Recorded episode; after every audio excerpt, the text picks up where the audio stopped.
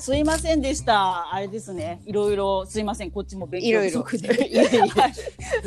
あのね、これならいけそうです。小枝さんは人気者なんで、いろいろメッセンジャーをいっぱい来ちゃうっていうことで、今までの友達はそういうことなかったんですいませんでした。はい。じゃあなんかバーンって切られて、うおそーってなってるうそうそうそう。だからもう、そっか、しょっちゅう来てんのね、メッセンジャーね。だから、すいません。勉強不足でした。いえいえ。あざっす。はい。じゃあ、改めて始めます。よろしくお願いしまはーい。給湯流茶道プレゼンツ、サラリーマンの傷を癒す日本文化オフィス商業部長。部長ウェイウェイウェイ。はい。このラジオは現役サラリーマンが日本文化に残るサバイバル術をお伝えしていく番組です。あサラリーマンのいろいろな辛いことに必ず役立つと思ってますので、ぜひ最後までお聞きください。はい。改めまして、私、給湯流茶道の谷田阪急と申します。給湯流茶道というのはオフィスの給湯室で抹茶を立てる団体です。あまあ、利休の時代、信長や秀吉も戦の場で抹茶を立てていたということで、自分たちの戦いの場であるオフィスで茶会をしております。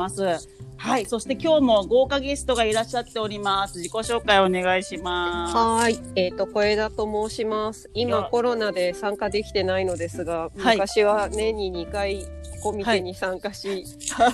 その他にもみたいなオタク活動をやりつつも、えっ、と、職業はとか仕事としては、はい。えっ、と、スポーツファンとか、アニメファンとか、はい。音楽ファンとか、いわゆるはい。あの、コンテンツファンと言われる人たちの実態を研究する、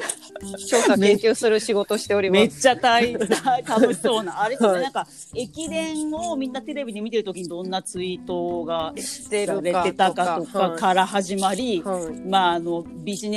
の匂いがするものもやっていらっしゃれば、まあ、本当に今、ご本人がオタクなので、オタクに優しい研究もされているという、はい。敏腕研究者、いえいえ小枝さんとともに、今日はやらせていただきたいと思っています。そんなですね、いろんな最新情報を集めまくっている小枝さんからですね、はいあの、先週あおすすめされました、はい YouTube で今な流れている映画のエレパレというものを早速見たところめちゃくちゃ面白かったので、はいまあ、激おお忙しい小枝さんを捕まえてですね、今日は収録をしたいと思ってます。いえいえ、あの、進めた瞬間に見てて見るの早って思いまいや、なんかもうこれはいいぞっていう。す。はいはい、あの、まあ、あのね、えっと、この後話そうと思ったんですけど、あの、カメラを止めるなのも、はい、はい。と同じぐらい、あの、今後ものすごい流行った時に、うん先に見た人から、もうはいやめ止め見てあれがとか言って、お前、ネタバレすんなっつったのに喋るなよってなる前に見ちゃった方がいいよという、その、殺し文句。そう。で、焦って見たんです。でも、その週、当時でもう70万人見てたけど、今もう80万人突破してるから、まあ1月中には100万人を突破するですね、視聴、PV 数は。はい。という感じで。あうんうんうんうんの長さの、あの確かにね128分も YouTube でみ 見るかっていう話なんですよね。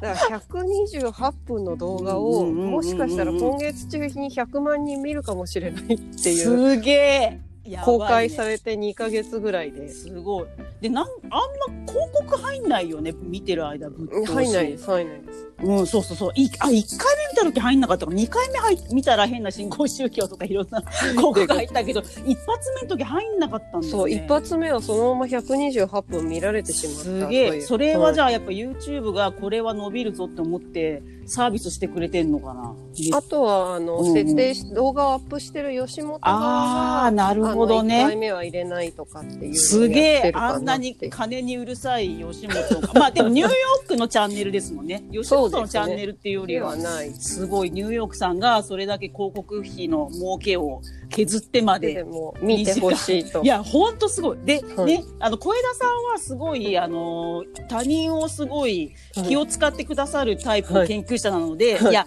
とはいえ、すごい、自分は面白かったけど、はい芸人が、あの、バストアップでずっと喋ってるだけだったりするから、まあ、絵的には地味かもしれないんだけど、よく聞けば面白いかとか、いろいろフォローしてくれてて、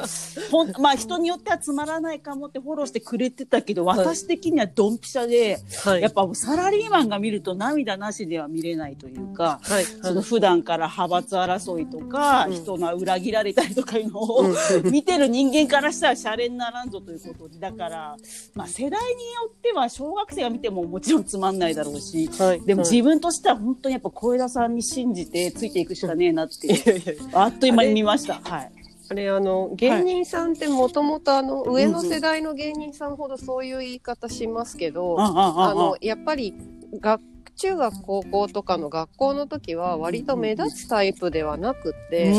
割とクラスの中で地味だったりとか下手するといじめられてたりとかってはいいうのを。まさにお笑いの学校とかそういうところに入って、はいはいはいはいはいはい。ちょっと一旗あげてやるぞっていうのもあるし見返してやるぞっていうのもあるし、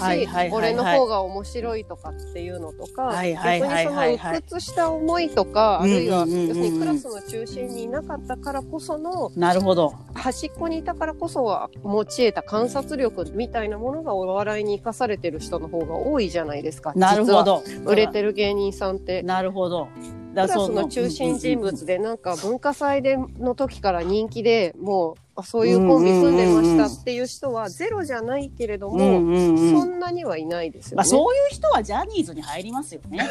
うん、まあ、まあ雑に言うとね。雑に言うとんあるいはジュノンスーパーボーイコンテスト出たりとか。そうそうそうそう、もうバカだからさ、そういうの入れて俺がスターになれるっていうね。うんまあ全員ジャニーズもそうじゃないかもしれないけど。そうそう。だからそういう意味で、うんうんうんそういう人たちが、うんえっ、と、鬱屈した人たちが芸人になってて、はいはそういういはいはい。人たちが集まってるのはいはいが、吉本の養成学校、お笑いの養成学校だよねっていう、うんうんうん。なんとなくの元々の雰囲気はありますよね。なるほど。あ、そうそうそう。ちょっとまだこの映画の概要を説明してなかったんですけど、えっ、と、まあちょっとだけ、あの、僭越だから説明すると、まあもう見てる人も多いと思うんですけど、まああの、YouTube で公開されている2時間の128分ドキュメンタリー映画で、はい。えっ、と、まあ、その、今言ってくださってた NSC、その吉本の、あの、芸人を養成する学校に、であった話をあの掘り起こすというドキュメンタリーなんですけど、まあ、具体的には吉本の芸人コンビのニューヨークが、はい。えっ、と、自分たちが NSC にいた時よりもえ2個下の学年、2011年に在籍していた人たちの中で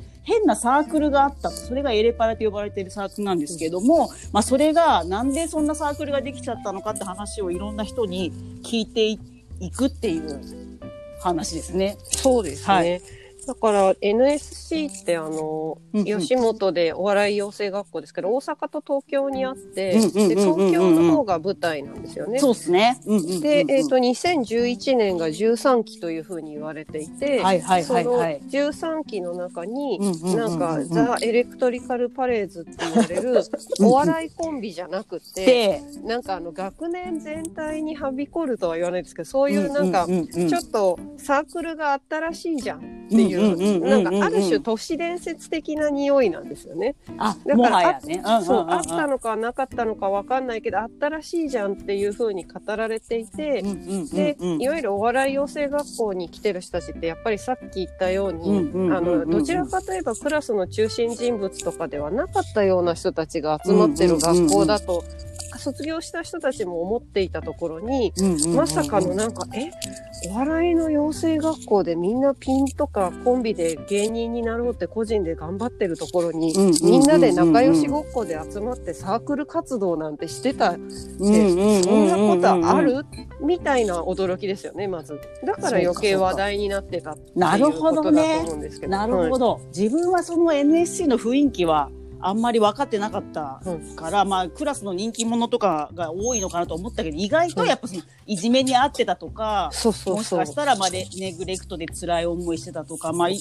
ろいろまあなんだろうちょっと問題が抱えてた人が一発芸人になって変えたろかみたいな。そうそう。あとはお笑いの人たちってやっぱり観察力がある人たちがすすごいお、ね、面白いネタを作ると思うので、そうすると、えっ、と別にいじめられたりはしてないんだけども、とクラスの端っこの方にいてものすごくみんなを観察してたみたいな、ちょっと冷静なタイプだった子人もいるはずなんですよね。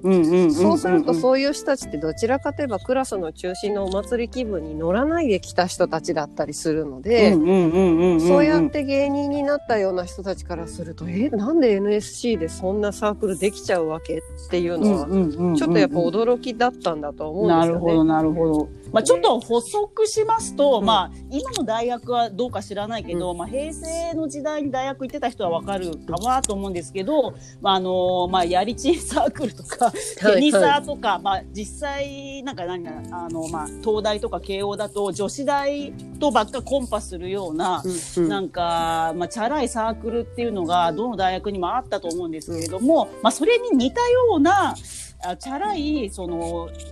なんか同期の女の子とややりまくってるみたいなっていう伝説だけがね過剰になってお揃いの T シャツをしかも作ってそれで授業を受けてたっていう子っていう噂だけが流れてる、まあ、痛いサークルの話なんですよね。そうですよね。うんで、痛いサークルっていうのがあったらしいじゃんっていうのが、うんうん、なんかあまりにも異色だから先輩たちにも流れてるんですよね。あ、それね、それね。はい、だからすでに2校上、3校上の先輩たちにも流れていて、その2011年入学の子たちが、まあ、あの、優秀な人たちはもう翌年から卒業してから無限大とかルミネとかに舞台に立つわけですよね。そこで楽屋とかで先輩たちで、なんかお前らの代レパレあったらしいじゃんとかって いうような感じで、どうなの？とかっていう感じから始まるんですよね。そうそうそう。でもその話がす、例えがね、ひどいかもなんですけど、あの、太平洋戦争の時にシベリアに抑留されちゃった人たちいるじゃないですか。自分の祖父もそうだったんですけども、まあ南方に行った人はいろいろその地元のやばい病気で死んだりしたけど、まあ満州とか行ってた人は最終的にシベリアに持ってかれたりしてて、まあひどい労働させられたり、ひどい目にあったんだけど、偏見を日本人に持たれて、シベリアに行ったから、ソ連に洗脳されてるって思い込まれてて、あの、日本に戻ってきた時に、あいつはシベリア上がりだから、就職させるとやばいとか言ってね、企業に入れてもらえなかったりっていうのとマジで同じノリで、お前、あの NSC でエレパラに入ってた方なんかって言われると、もう口聞かないっていう先輩がね、いたりとか、っていう恐ろしいあの差別と分断がテーマの 映画なんです。ですねうん、あのまあパッと見はすごいくだらなくして敷居も下げてるし実際話してるね芸人さんの和芸もすごい面白いから、うん、カジュアルに見えるんですけど私的にはもうマイケル・ムーアを超えた 本当にどうやって人は差別をしてたり偏見を持つのかっていうのがわかるので、まあ本当、まあ日本の、まあ、ドメスティック企業なんてそんなのの塊なんですよ。あの、小枝さんは素敵なところにお勤めと思うであんまないと思うんですけど、あいつはできないってなったらとことんいじめたり左遷されしたりとか、あいつは俺とは違う考えだから、絶対俺の部下にしないみたいなのをよく見てきているので、まあ泣けたというところでして。そうですね。あれ、面白白いなと思うのがそもそも日本へのニューヨーク、うんうん、要するにエレパレがあった世代の人たちにインタビューしていく、いわゆる、あのインタビュー回しをしていくニューヨーク自体がそもそもエレパレに対して初期段階ではあんまりいいイメージを持ってないんですよね。まあ、痛い奴らだぜ痛い奴らだぜみたいな。感じでだからどうなんエレパレみたいなお前らどう思ってたの？みたいなノリでやっていくんだけれども、その中で実際にインタビューして続けていくと、実態が分かってきて、だからニューヨーク側も、あれ、なんか俺たちエレパレいじり倒してたけど、ちょっと思ってたのと違うとかっていう確かに確かに。感じがありますその偏見がほどけていくという感じとか。で、会社とかも、日本の会社とかもそうだと思うんですけど、まさに、あの、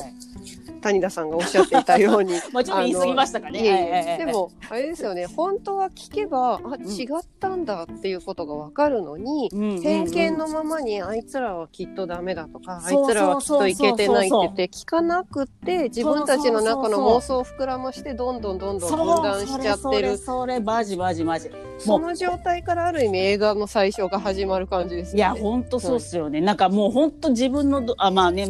ドメスティック企業だと最初の入社してからプロパーね。プロパーって時点でも古い話なんだけど。プロパーと中途っていう言葉がある時点でね。まあそう、そう、それ弊社もありますけど、それもじわじわあいつはプロパーだからとか、はい。しかもプロパーから最初の5年でどこに所属してたかですごい所属意識があってあいつは最初あそこにいたから使えねえ人間だとかうん。勝手に差別するんですよ、うん。全く一緒ですねそう思えば。そうなんですよ。NSC ですらそのなんつうの笑いで日本の価値観変えていこうっていう熱い思いを持ってきたはずの NSC、そう。あの普通の日本人より柔らかいはずのそう、しかもあの、自分の腕で自分の口で食っていこうっていうふうに、本当は個人として、あるいはうん。うんグループとして立っていこうとしてるのに、そうだよ。なんか俺はこっち側とか、あいつらは向こう側とかって言いはじ、言い出してるっていうことですよね。そうそうそうそう、それがね、ショックで、だって、ほ、ほとんど年もね、大体18歳から、うん。うん25ぐらいの、まあうん。私たちみたいなババアから見たら、ほぼみんな同世代の若い人で固まってるにもかかわらずですよ、すごいですよね。で、そうそうそうそう、そのニューヨークがどんどん暴いていくと、あの、ど、どの人も、そのなんとかのことどう思ってたかって聞くと全部すれ違ってるんですよね。それぞれがね。全員ちょっとずつ誤解してて、まあ相手を思うあまりにうん変にかばったら余計変な感じだったりとか、そうそう、だから一人としてガチガチにせなんか、あの、分かり合ってる人がうん出てこない。まあそれは編集の妙なのかもしれないです。あちゃんと監督ついてたもんね。そうですね。ニューヨークが編集してるわけじゃないんで、そこは監督の意図なのかもなんだけど、誰一人その完璧に分かり合ってる人が出てこないっていうのが、うん。まさに分断の社会みたいな感じであった。あとあれを見てもらうとわかるんですけど例えば普通のドキュメンタリー映画とかだと例えば最初に例えば私が監督で企画者で谷田さんにやあはいはいはいあの取材するとかあったとするじゃないですか。はいはいそしたら。最初に谷田さんに聞いて他の人に取材して回って新たなことが分かってきたらもう一回谷田さんに「ということが分かったんですけどもう一回取材させてください」って言ってなるほど。一人の人に何回も取材することで重層的にドキュメンタリーって作り上げてたりするんですけどそういうの多いよね。うんそうだね。エレパレレはあれは出てくる人たちのあの会議室の感じとかあと服装とか並びとかを見てると全員1回しかインタビューしてないんですよ。ああ、一発撮りだ。一発撮りでものすごく長く聞いてるので、はい多分誰々さんはい。がこう言ってたんだけどとかっていうようなことっていうのは実はそんなに起きていなくて純粋にエレパレについて2時間とかじっくり聞いてるものがうまく組み合わさってるんですよ、ね。なるほどね。はい確かにだからコロナより前に撮ってるっぽいのも多いもんね。んマスクしてないやつとか。うんうんで途中であの証拠品としてエレパレの存在が証明される T シャツっていうのが出てくるんですよね。そうそうそうそうそう。でその T シャツを見せられてる人は T シャツを持ってきた人よりも後なんだろうなっていうことがほか明らかなんですけれども、うんでも出し入れはしてないので、どこの順番で見てるんだろうなとかなっていう。るほどね。なるほど。だだからその。誰々さんが言ってたけどこうなのとかって言われてたりするいわゆる誘導尋問的なものは実はこっちが見てる側が思ってる以上にされてなくて、なるほど。編集でそう見えてる部分はあると思うんですよね。なるほど。まあ、たまにね、ポロッとニューヨークが、もう歌の歌詞はもう、あの、聞いてきたでとか言ってでとかって見せたりはあるけど、うんその、こう言ってほしいから、うん煽るとかないってことだ。そうです最初は純粋におそらく時間かけてじっくり聞いてはいその後になんか違うことを言ってたら実はもうすでに取材してる誰々さんからこういうこと聞いたんだけどとかっていうのをあーなるほど。聞いてるのをこうつなぎ合わせてる結果あの作品になってるなるほど、尊いな。気づかなかったわ。確かに、でも言われてみると、うん。そのエレパレ側の人、まあうん今では、まあその当時はいじられて恥ずかしいサークルにいた人と言われてるひ人と、エレパレに、を、あの、当時入んなかったクールだった同級生、どっちにも、あの、加担しないでニューヨーク聞いてるもんね。聞いてるんですよた淡々とどうなんみたいな。あいつ痛かったよなとか言わないもん。言ってないんですよ。でもしかすしたら順番としては構成としては最初外側から攻めた方がいいよねっていうことでエレパレの外の人たちになんかお前確らの世代ってどうだった？うんうんうんうんみたいな感じでうんうんうんうん周りの人に聞いてじゃあここまで聞いたからエレパレの中の人に聞いてみようかっていう順番番でやってまなすけどね。でも、あの順番すら入入れ替わってる可能性が。あるなっていう。まあ、どの芸人さんも忙しいし、もうランダムにき、もう時間ある人から聞いてるかもしれないもんね。その無限大の会場にいる人、ちょっといいかっつって。うんああ、すげえ。それがいいだんだ。から割と最初の方に出てきて割とボロクソにディスってて もあいつら俺とは世界が違うんだよとかってあんなやりさのなんかチャラいやつらし関係ねえっすよみたいな下手すると俺たちの代の恥ですぐらいに言ってた人はいがはいはいはいのはいはい。あ途中でも何回も出てきますけど、うんうんうんうんうんうん。結構彼がびっくりするシーンがあるありますよね。うん、ああ、ありますね。っていうのを考えるとあきっと彼は今さ終わってみて思うけど割と後ろの方でインタビューされたんだろうなとか。ああ、もうそう、ニューヨークがいろいろ、あの、革言い出した新の事実を、あうんまあ最初は黙って聞いてたけど、ポロって出す、ニューヨークが出すとビビるみたいな。そうなるほどね。すごいね。それが監督の意図なのかな、ある程度は。あの、偏見持たずに。聞いてこうみたいな。作りとしてはあの映画で言うとあの霧島部活やめたってよみたいなはいはい本はい不在のまま霧島くんの話題がどんどんどんどん暴やってはい。ってで霧島は最後まで霧島出てこないけれども。エレパレの場合はドキュメンタリー作品なので、最後エレパレの中の人たちそしていろんな人たちからあいつが中心人物で引っ張ってたって言われている人たちみたいなのが最後出てきて終わるみたいなことにはなってるんですけどはいはいはいはいはい。でもなんか面白いなと思ったのがあの、うんうんうんうん。何でしたっけ？藪の中うんうんうんうん。藪の中みたいにあうのんうん。藪の中もあの老女が言ってるセリフとなんとかが言ってるのが違って結局最終的にあの、はいはいはいはい羅生はい。門で起きたあの事件が何だったのか分からなくて終わるじゃないですか芥川の話はいはいはいはい。ああいう感じでエレパレもも実態も結局確かに。みんなよくわからないそうそうそうそうそう実。態はどうだったんだろうっていうことで実は終わってしまうところがその瞬間にあれこれドキュメンタリーだったけどもしかして壮大に自分たち騙されてるフィクションだったのかニューヨークならやりかねない。やりかねい。ないとか、い実は台本通りだったのかもとかっていうわーってなる瞬間も含めてすごくよくできてるっていう。そっか、はいやべえ、そこまで、そこは信じきってたわ。こあいやでもあれドドキュメンタリーだと思うんですああ、本当に。推しとしてはね、はい。推しとしては。ちなみにおすすめなのは、エレはい。はい。はいエレクトリカルパレーズを128分見た後に、ザ・エレクトリカルパレーズエピソードはいはいはいはい0ってい。う後日談のはいはいはいはいはいはい。ぶ舞台のトークイベントの YouTube が上がってるんですよ。はいそれを見ると、あ、なるほどっていう。そう。それをは教えてもらって小枝さんに、はい。さっき見て、はいなんかいいんですよね。だからねなんだよ、まあこいつって思ってた人にすごい親しみが湧きますよね。すごい。そうそうそうそう。そうそうそう。だからまさにですよね、うん。そのまあ話の中でも出てきてるけど、うん個人個人の人とはいいやつなんだけど、エレパレってなるとうん。痛い集団に見えてたみたいな発言もあったんですけど、うん。まさにそれで、エレパレの黒幕だと思われてた人が、まああんま言うとネタバレになっちゃうんですけど、エピソード0っていう方を、まあ本編の後に見ると、うわーみたいな。お前、ただの純粋なやつか、みたいな。やばい、ネタバレした。そうそう、だから途中ね、本編であんまり言ったらいいんですけど、ものすごい盛り上がる時期があるんですよ、うんそいつどんなやつなんだ、う。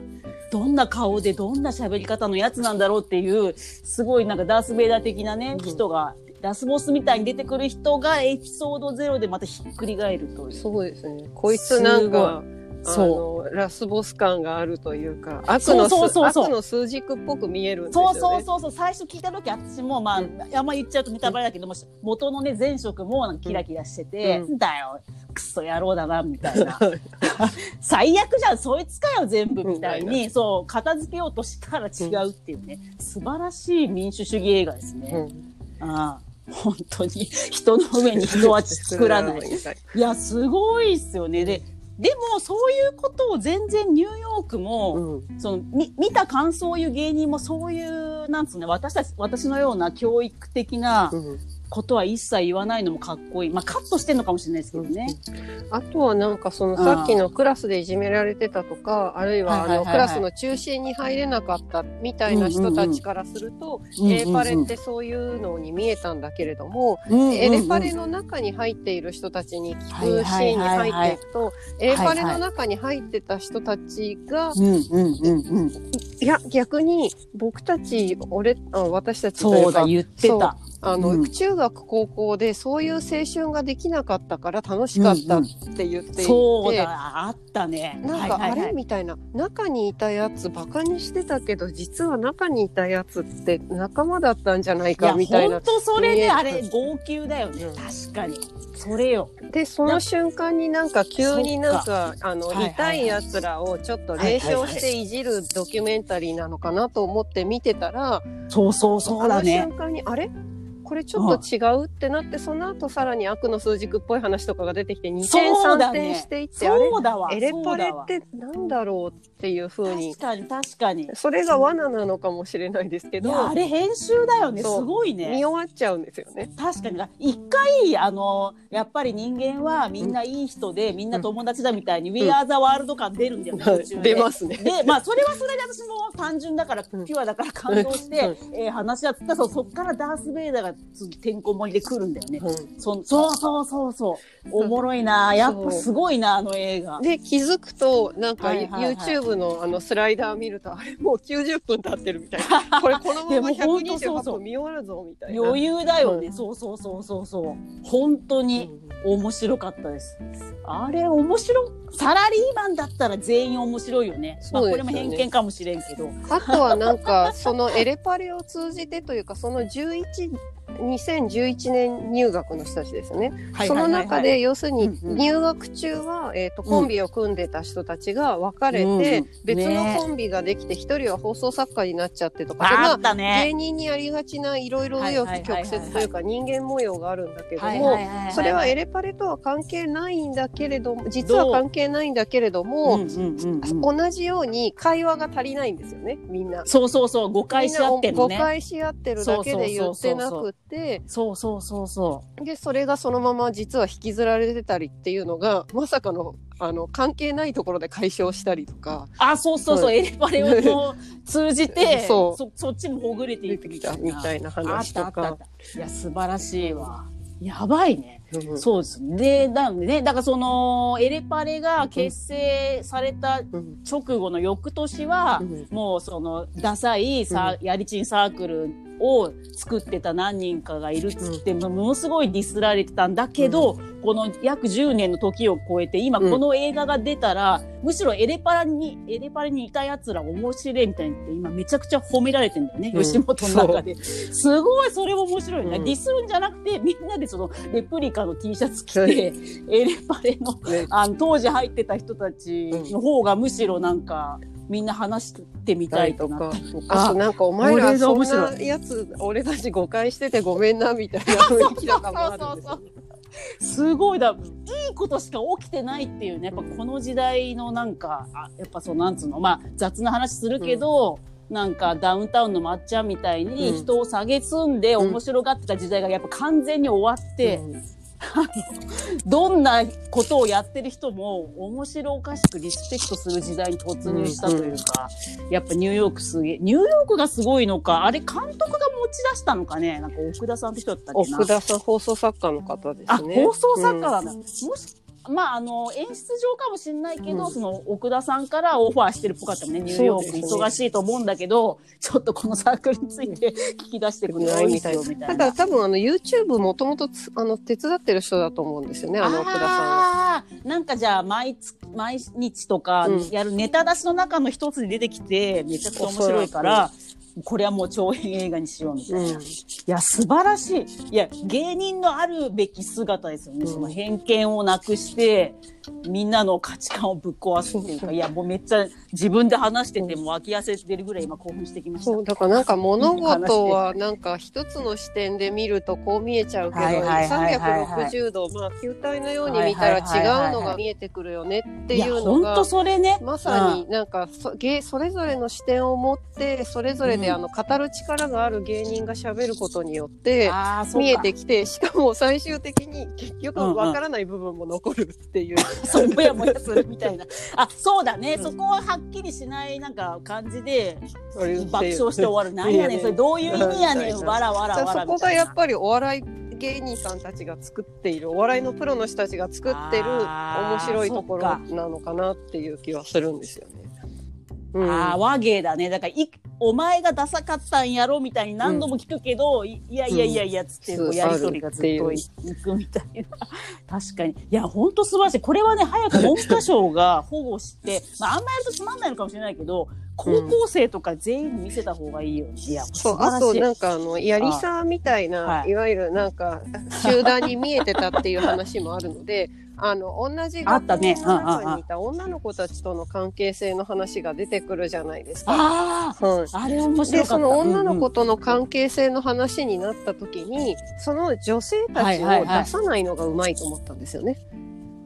映像にああ、その、やりまんだとね、思われてた。思われて出たしまって集団る。喜び組って言われてたとか言われて。て。とかあるいはおそらくその中に入らずにすごい冷たい目で見てた女芸人の人たちもおそらく世代にはいたと思うんですよ。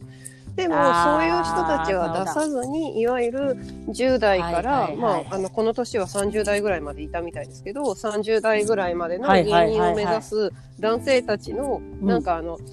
ピュアですよね、うんうんうん。全員。すれ違ってて思い込みも激しいんだけど、うんうんうん思いはピュアのなんか男子たちのうんうんうんなうん。んか感情のズレみたいなことに絞ってることが面白さの一つなんですよね。ああ、うん。やっぱ今やっぱ同性の人たちのわちゃわちゃっていうのはすごい人気がありますよね。あの、ゆるキャンとか、うん。女子高生の。あの女子高生がただキャンプに行くとか、その男女の恋愛系じゃなくて、同性のわちゃわちゃというか、そっちの方が私もホッとするタイプで、ジャニオタだかだからら。多分あそこに女芸人が出てたらちょっとヒヤッとした気がするんですよね。うん。ああ、確かにね。まあ、最終的に男子の中で解決してましたけどね。あまあ、それはネタバレなのか言わんけども。うん、ああ、でもそうか。それは意図的だったか。取材は絶対してると思うんですよ。で、やっぱりあれ、エレカレも話題になってるから、NSC 卒業したはい後、はい結局芸人になってない人とか、芸人なんだけどまだ売れてない人とかが結構ブログにとかツイッターで書いてたりしてるんですよ。僕も私も取材を受けて、えあの、T シャツの画像を持ってたんで、ニューヨークさんに頼まれて送ったんですよとかっていうブログとか、多分、ー、アピールしとるわ、みんな。やるとすごいいっぱい出てくるんですよ。うんだから多分ニューヨークが取材を始める前にも相当下調べがあって、素晴らしい。みたいな中で、うんうんうんうんおそらくカメラを回してたんだろうけれども、出なかった人みたいなことも含めて、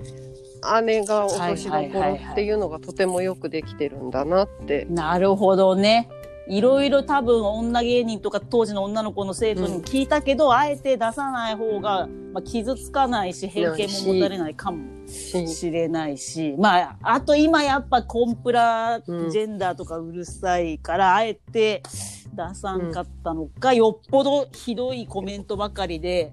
これ載せると 辛い気持ちになるっつって、監督カットしたかわかんないけどね。あの収まり感がであの全部一気に見られちゃう感じっていうのはあのいいい意味での性別なるほ統一。感はすごい貢献してると思うんですよね。うんなるほどね。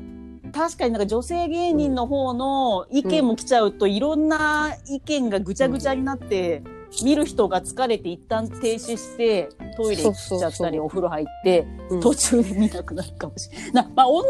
人編とか作ればいいね。別に作る次。べお彼らじゃなくてもいいし他の人たちが逆襲で作ってもいいしっていう。あ確かにね、今その活躍してる女の子とかがね。いや、素晴らしいね、だからなんか全然違う作品ですけどあの去年あのす、まあ、今年も含めてすごい大ヒットしてる「あの鬼滅の刃」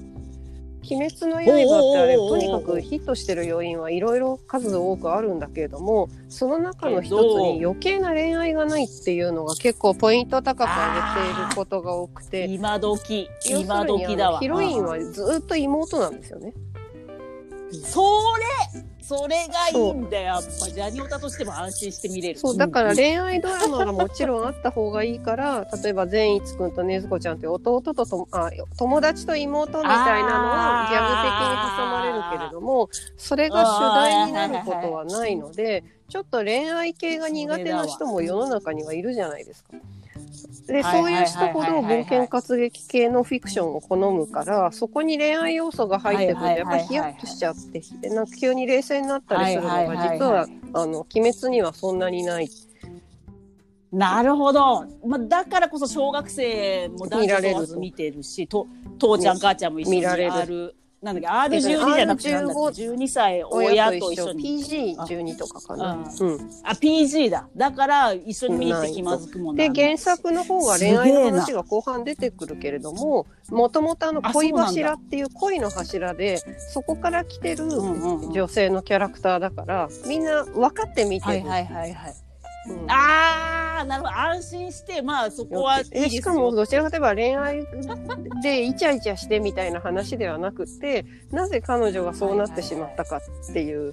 恋と愛情の悲しい話みたいなのとこうセットになってるからはいやっぱりそれはどんな人でも受け入れられるようになっていて。そうすなんか恋愛がど。入ってくる瞬間に集中力が欠けちゃうっていうのって結構あ、俺俺俺俺。あ、ほら、異世界転生とかに都合がいい恋愛とかも嫌じゃん。なんかなんでこんなブサイクな主人公に母音の女の子がす一目惚しれするんかとか言って8冷め人ぐらいて。集ってるんだみたいなねハーレム状態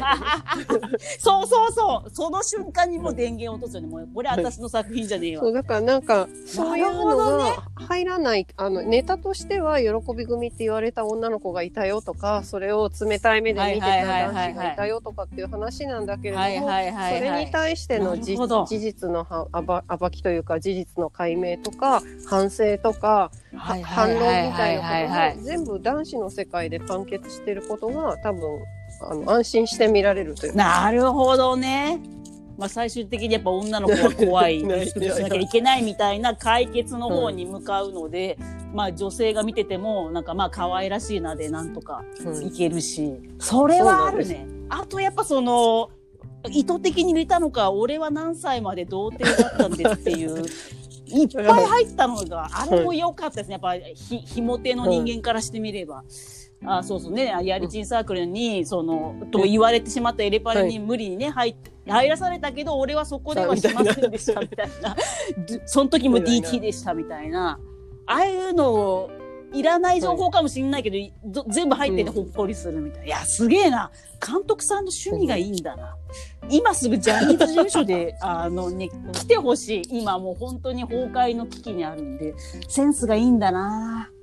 なるほど。だから私が、ジャニーズである私が、ぶっ通してトイレも行かず見ましたよ。一気に見ちと見ました。ゃうんですよね2時間。うん一気に見ちゃう。え、えー、何？何みたいな。どんどん謎が深まる、おっしゃる通り。え、そうじゃなかったら、あ、こいつ敵じゃなかった。え、こいつ敵じゃなかったみたいな。あ、もっとラスボスおるんかみたいな。で逆に終わりの方になってくると最初は私と同じような気分だった。絵でやっぱりうざいよねやりさとかウェイ系の人たち。あ、そうそうそうわかるわかる。そういうやついたら。そういうこと言うよねって思ってた人がもう一回出てきて批判の態度を崩さないとちょっと逆にそれにイラッとしたりして あいつのが う小さいな。ってちょっと思うようになってたりするみたいな確かにね。うんそれあるね。あんま言うとネタバレだけど、本当いい人とか出てくるからね、エレペ、エレパでなんか。器小さいなって思っちゃうのは多分彼らにはかわいそうで知らない状態で一発撮りされてるから そりゃ言うよね言い続けてるに決まってるんですよ。確かに。まあ、ニューヨークもそういうの聞きたがってんだろう。だって、先輩のためにちょっと持って話そうみたいな、ありますよね。いやー、すげえな。絶妙な。いや、すごいな。まあ、あの、小枝さんに解説してもらって、改めて凄さをさらに100倍ぐらい。いや、本当ありがとうございました。しかもこれ、あのルミネとか、かその無限大のホールで今配信とかでまたライブ吉本始まってますけどここで、おーはいそのエレパレの中に入っていたと明かされちゃった芸人さんたちが何人かいるわけじゃないですか。あのはい映画が出た結果。はい確かにでそそれまではあれが出るまではなんかあいつエレパレ出身だったんだろうとかってすごい先輩に嫌われてる雰囲気だったっていう人が 今どういう人間関係性になってるんだろうっていうことを後日談知りたいみたいな。確かに確かに。なんかニューヨークチャンネル見たところだと、まあほ本音かどうかわかんないけど先輩たちとかが、そのエレパレだったってやつら、エレベーターで見たら、握手してもらったとか。有名人、なんかもっと前からちゃんと話しとけばよかったとか言って、完全に今勝ち組になって、あんなに叩かれたの。に、いや、面白い。それも、いや、でもそれ誰も傷つけず、全員いい感じになってるっていうのがかっこいいですね。一人として、あの、傷つけてないっていうか、ああ、いや、素晴らしいね。とはあの最初あの谷田さんが言ってたサラリーマンの世界っはいはいてそういうのいっぱいあるじゃないですかって言った時に、そうなのよ。なんか、はい私たちが勤めるサラリーマンのドメスティック会社の中には、ニューヨークはいないんですよね。ああいう風通しのいい、面白い兄ちゃんいないか？で面白く最悪面白くなくてもなんかしししこりが起きてるところにやってきてそれぞれインタビューしてヒアリングして誤解があるみたいだよっていうことはそういううん。あの都合のいい人は登場してくれず自分たちでやるしかないあっていうことも突きつけられてる。ね、人事部とかに頑張ってほしいけどね。まあ、あとね、その、あれですよね、その関東の、まあ、東関東系の人が多い NSC に対して、ニューヨークが関西弁で突っ込んでいくっていうのがね、また別の任ですね。あー。あー、そっか。だから我々がニューヨークになって、そのサラリーマンの分断をつながなければいけない。急に今使命感が。まあでもすごい、とにかくそういう使命感というか、こう生きていかなきゃいけないっていうのを考えさせられる。実はすごい道徳的にもよくできている。けど、見た目はもう爆笑。本当に、あひ一人で見てた時爆笑するシーンが何個もあって。いや、あとはあれですね YouTube 動画なんだけど、もし可能だったらうんうんおすすめなのは、テレビとか大きい画面に映してみるのが、あ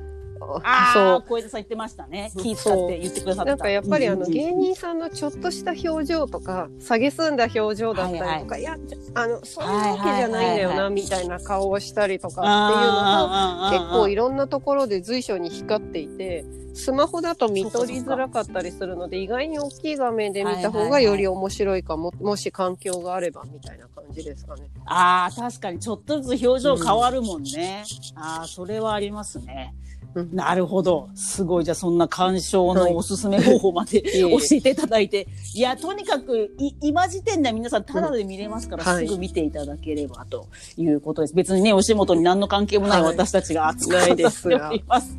はい。本当今日はあありがとうごございざいました。はい。で、なんかまあエンディングなんですけども、なんか小枝さんなんかお知らせ事があれば、ぜひ。はいございません。あ、あの、そっか、今コロナだから、その、出てないしあれなんで、はい。まあい、いつかコミケがあったら、ぜひ皆さん集まっていただければと思います。はい。あとすいません、旧東流からは告知がありまして、最近、あのーちょっと新しい事業を始めまして、ロン T というものを始めました。これ、ロング T シャツのダジャレで、論文を T シャツにプリントするという事業を始めております。まあ、旧東流の方でですね、あの、勝手にいろんな、あ、実は論文って知らなかったんですけど、PDF で無料で読めるものがすごいたくさんあるので、それですごいその、日本文化とか歴史とか面白いものを探しては T シャツにするみたいなのを始めていきたいなと思ってます。で、今たまたまなんですけども、小学館さんの和楽っていう雑誌のウェブサイトの方で、今そのロンティーを記事にしてもらったので、皆さんもしお時間あったらお読みください。和楽は平和の和に、えっと、楽しいで和楽で、でも諸事情ですね、和楽、平安貴族の遅刻って検索すると一発目に出てくるので、よかったらちなみに最近面白かった論文であの東大東大であの AI の研究をしてる松尾先生っていうあの大変有名な先生がいらっしゃるんですけど、どその松尾先生がですね。ね、なぜ私たちは締め切りギリギリにならないと論文に取り掛からないのかっていう、何それ超面白そうじゃん。すごいあの冒頭の文章からなぜ僕たちは取り掛かれないんだっていうなんかエモい気持ちのトロみたいな。この論文も追い詰められてたんだろうかっていう面白さが、はい、すげえちょっとそれ検索してみます、はい。まあ、本当の論文そうってことですよね。なぜ社会は分断しているのかとか、なぜ俺たちは締め切りが、まあ、来ないと頑張れないんだっていう。まあ、サラリーマンも優秀な研究者も一緒だということですね。はい、ありがとうございます。貴重な情報ありがとうございます。はい。で、今日の番組の感想や今後取り上げてほしいことなどのお便りも募集しております。はい、まあ、ハッシュタグオフィス諸行無常で、ツイッターで投稿していただいてもいいですし、最近メールアドレスを Gmail で作りました。オフィス諸行無常 at gmail.com なんですけど、オフィスは英語で、えっ、ー、と、OFFICE で、諸行無常は頭文字だけで SGMJ。あと gmail.com にお送りください。はい。じゃあ今日は本当有意義なお話ありがとうございました。ありがとうございました。あ、この後一回ブチッとます。はい。はい。じゃあ今日はありがとうございました。オフィス諸行無常でした。失礼いたします。